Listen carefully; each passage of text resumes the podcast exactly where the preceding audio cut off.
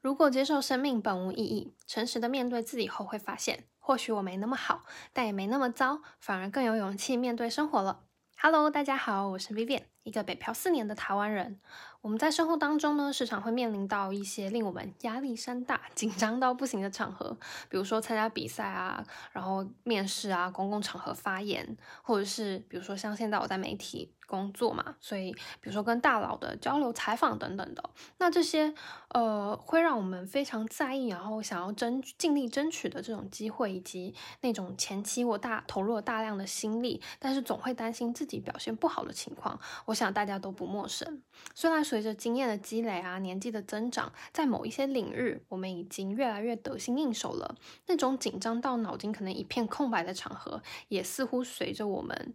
越来越老练的，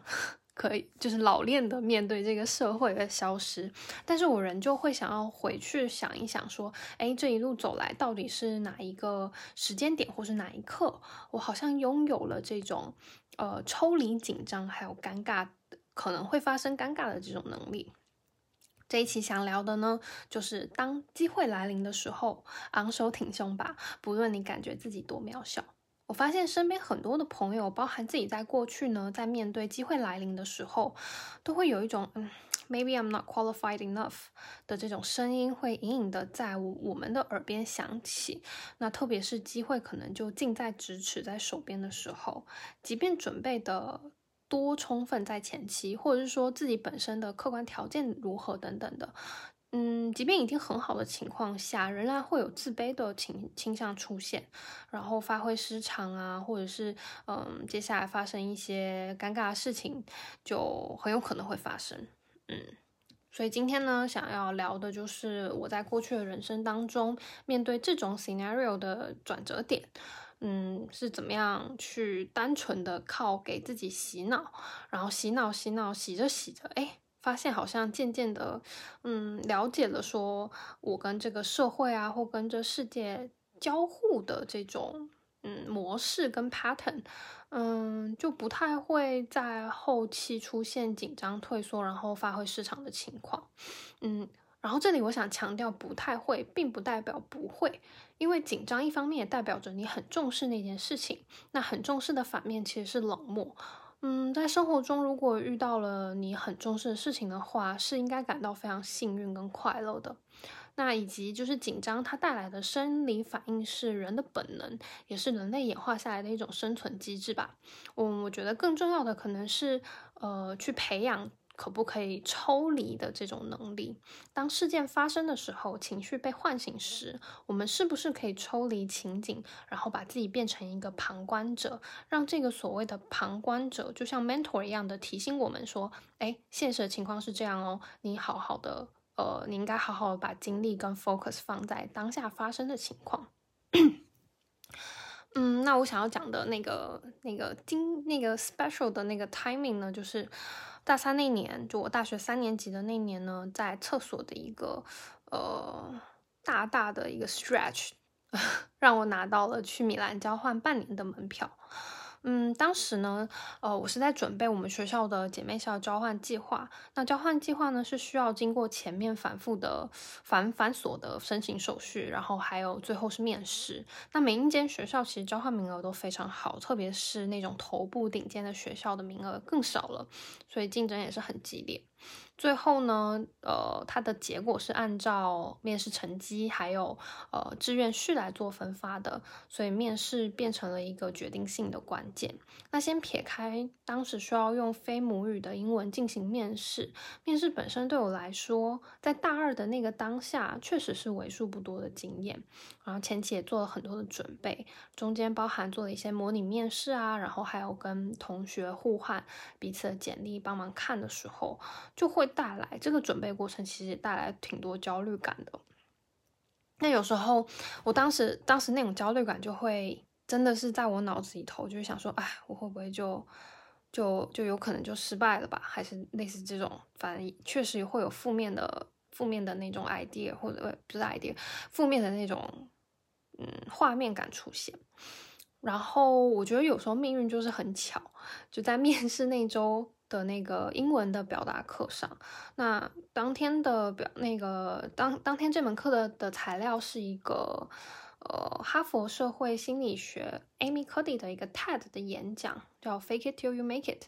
人们的想法呢会改变这个肢体语言，那肢体语言呢也会进一步的改变人的想法。那当我们面对焦虑、紧张，或是觉得自己不 qualify 的时候，我们是不是也能通过了解这样的机制，去有意识的做一些事情，来鼓励或是 push 自己，用更积极的态度来面对？那这个心理学家呢，就社会心理学家 Amy Cuddy 呢，他就进一步的从呃生物行为 来做解释。嗯，就像动物的本能其实是占领地盘。那这个呢，对他们来说很重要，因为占领了足够大的地盘，表示着他们有更大的生存机会。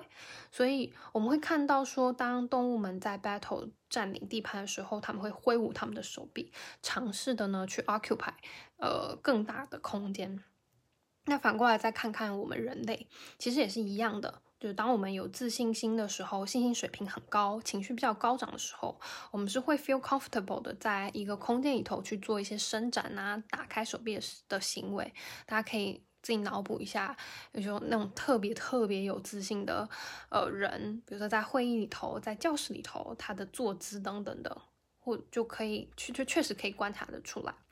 然后，当我们感到自卑或是不自信的时候，我们会倾向于蜷缩。弯腰驼背，想要把自己，呃，就是弄弄成弄在一个小角落，然后其他人最好都不要来打扰我的那种状态，就是那种畏畏缩缩、躲来躲去的那种感觉。那其实这一种行为呢，它背后呢是有荷尔蒙水平的差异所引起的。那知道这个这个点之后呢，我们是不是可以在信心水平不足的时候，先进一步的去做信心水平高涨时候的一些伸展的行为，让我们的荷尔蒙呢，去有意识的被我们呃通过行为来去提升，也就是用肢体语言来洗脑我们的大脑，让我们的大脑再进一步的去为接下来的行为去做一个校正跟调整，然后呃让事情往更积极的形式去发展。这个概念呢，对当时大二的我来说是一个 mind blowing 的一个新概念。我决定呢，在当周的交换面试中就来做这个实验。所以面试当天呢，我提前了二十到三十分钟到现场。那我就整理了一下，之后就走进了女厕，对着面镜子，然后做了开始做那个大大的 stretch，然后尝试把胸口打开。如果有健身也有在练背的朋友们，应该有那种很有。很有那种感觉，就是那叫什么，把你的那个斜方肌下沉，然后把你的胸胸跟背肌，就是努力的，就是就是使用它们的那种感觉。然后我当时呢，呃，就会他我的我的那个我的思路呢是有一个变化的。就一开始的时候呢，我会担心，就是我会想说，Oh my god，如果这个时候有人走进来的话的话，我会不会很尴尬？那我明明知道这是假的，是人为的，会感觉自己好蠢哦，真的有用吗？但是我就想说，嗯，我就把它当成一个实验，我就继续做这件事情。然后我发现神奇的事情发生了，就是中间呢，我的思绪开始从开始开始从前面的一些担心，还有还有就怕是别人冲进来会很尴尬，去过渡到，哎，我开始可以冷静的去剖析，我到底为什么要来。这儿参加这个面试，然后这个面试它的目的是什么？那其实面面试的目的就是为了要让面试官去更了解我们，然后然后去让他做更合适的判断嘛。嗯，并不会因为这个面试的结果，然后或是或是这个面试。的情况如何，然后去改变我本身本人如何？他不会因为面试的结果好，然后我就是一个特别特别好的人，或者说他不会因为面试的结果不好，然后就否定我是一个特别不好的人，或是不 OK 的人。他其实不是，他就是一个我跟我尝试的把我的想法跟我在做的事情去告诉对面的这个人，然后让帮助他做决策，仅此而已。嗯，这是一个了解我。的过程，就帮助面试官了解我的过程，然后后面神奇的事情就发生了。当我走出走出女厕的那一刻，我就觉得，哎，我自己不再害怕接下来任何会在会议室里头发生的事情，或他会问的问题会不会很尴尬，会不会担心我自己的英文讲的不够好等等的，我真的一点都不害怕。而且我当时是甚至有些期待的，我很期待可以。就是赶快到我，然后我想要跟面试官好好的来一个真诚的交流，是反而有期待的。然后在面试的 在面试期间呢，我就发现我可以更专注的，然后去 participating 到我跟面试官的交流上，而且我的感官好像被打开了一样，我可以精准的 catch 到对方可能感兴趣的问题啊，然后以及他问这个问题背后的原因是什么，这个聊天就很。很很棒，就是行云流水一般，非常愉快，像打乒乓球一样有来有往的这种。那就 抱歉，北京最近温差太大了，我就一直在咳嗽。然后，呃，对，当时结束那个面试之后，我的感觉是充满能量，然后很圆满。我知道我自己已经 do my best。然后，然后就觉得哎，无遗憾这样的，而且就是很 enjoy 在其中。那最后面试的结果出来了，我就有幸的被分到只有呃每一年只有三个交换名额的米兰的 Bocconi 商学院。然后，如果稍微对呃全球商学院排名的了解的朋友，应该蛮熟悉这公这不是公司这这家学校的。然后之后呢，也其实也因为当时的那个呃面试表现，然后就被国际办公室的老师注意到。然后也也被邀请到去参加其他更多姐妹校的项目当中，嗯，就确实是一个，嗯，我觉得是滚雪球，然后你的那个能量是会吸引到更多的身边的人，还有一些资源的。那这种成功的感觉呢，就开始鼓励了我，然后给我带来了很很多不同的不同的好处吧，嗯。就在这个成功的尝试过后呢，我好像打开了一个新世界，就就很像是我知道了一个技能。这个技能呢，它是让我商号的可以先预知了我未来的可能性，不只是有可可怕、有恐慌、有焦虑，然后或者说我的成功仿佛就是 pure luck，幸运的被给予。我其实是打从心底的觉得自己不够格的这种想法，变成了说，哎，其实这件事情。呃，可以在某种程度上被人为的掌控的，而不是说完全被动的、不可控的。所以后续在遇到了面试啊、上台演讲的这种时刻，我也通过不停的练习这种模式呢，一次次的缩短了这个焦虑的时间。我觉得该焦虑还是会焦虑，然后该紧张还是会紧张，就接受当下那个状态就行了。但是更重要是告诉自己说，It's okay，我有能力可以改变这个情况，而且我成功过。所以，呃，我要做的事情就是，好，那我我要把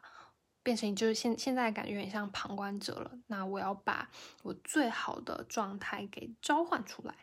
嗯，所以呢，在后续不论是申请。研究所啊，或是到求职，我都努力的用这个方法激活自己最好的一面。所以在面对之后的结果的时候，是真的问心无愧。成功了呢，我很开心；那失败了呢，也可以很快速的再 move on。就它，它不仅是在当下可以，呃，更好的去排解掉那种焦虑感，它在事后呢，也可以帮助我去很洒脱的再去 move on 到下一个，就是就就继续走嘛，就。就如果失败的话，那就继续加油，好，仿佛有有用不完的能量的那种感觉。而且我觉得这种状态是可以影响到其他人的。如果我也可以把这样的能量去分享给到身边的人，然后让他们也也有机会有新的角度来看待，嗯，当机会来临的时候，他们可以有怎么样的方式去处理的话，我觉得也会让我感到很开心。然后时间轴拉到了二零二一年的年中，我有幸的读到了 Jordan Peterson 的人生十二法则。那第一章呢，就是在讲这个概念，所以我当时翻的时候就觉得，哇，天哪，这本书是在跟我就是太有缘了，然后，然后他一下子就调调动起了我当时的那个那个感受，嗯，那这个教授呢，他是更深刻的往下去延伸了对这个概念的解读，包含这种行行为影响荷尔蒙的机制是怎么样去塑造在社会现在社会当中无形的那种能力阶层的体系，以及我们可以用主动。呃，我们可以主动的再用行行为来改变荷尔蒙的浓度，然后影响大脑做出决定，嗯的这个这个这个游戏规则吧，去让我们在这个社会游戏中可以有能力的往上爬，然后在往上爬的过程当中呢，嗯，又可以带来指数型的那种好处，呃，那这些好处又会怎么样去？呃，影响就资源的倾斜啊，然后去影响人生的轨迹。我非常推荐，如果朋友感兴趣了解更多的话，可以去看看 Jordan Peterson 的这这本书。呃，除了第一章节呢，它后面其他的章节也都很精彩。我想后续呢，可能在不同的时机，我也可以结合自己的经验跟案例，还有体察，再跟大家分享他其他十一个十一个法则在说什么。嗯，那今天的分享呢，大概就是这么一个这么叨叨，应该就是差不多就是这样。然后这是我们这一期的内容，所以我希望呢，如果呃正在即将 要面临，比如说面试或者是各种呃会让你紧张的的情况的话呢，我强烈的推荐你，呃，要么就是找一个厕所，或是找一个安静的地方，真的你就。大大的伸懒腰，你就去把你的手变成那个 V 字形的那种，就是举起来，然后伸懒腰去去去试试看，就把它当成一个实验，会给你一定会给你带来意想不到的结果。嗯，好，那祝大家幸运啦。嗯，那我们这期的内容就到这边告一个段落，谢谢大家，我们下一期见，拜拜。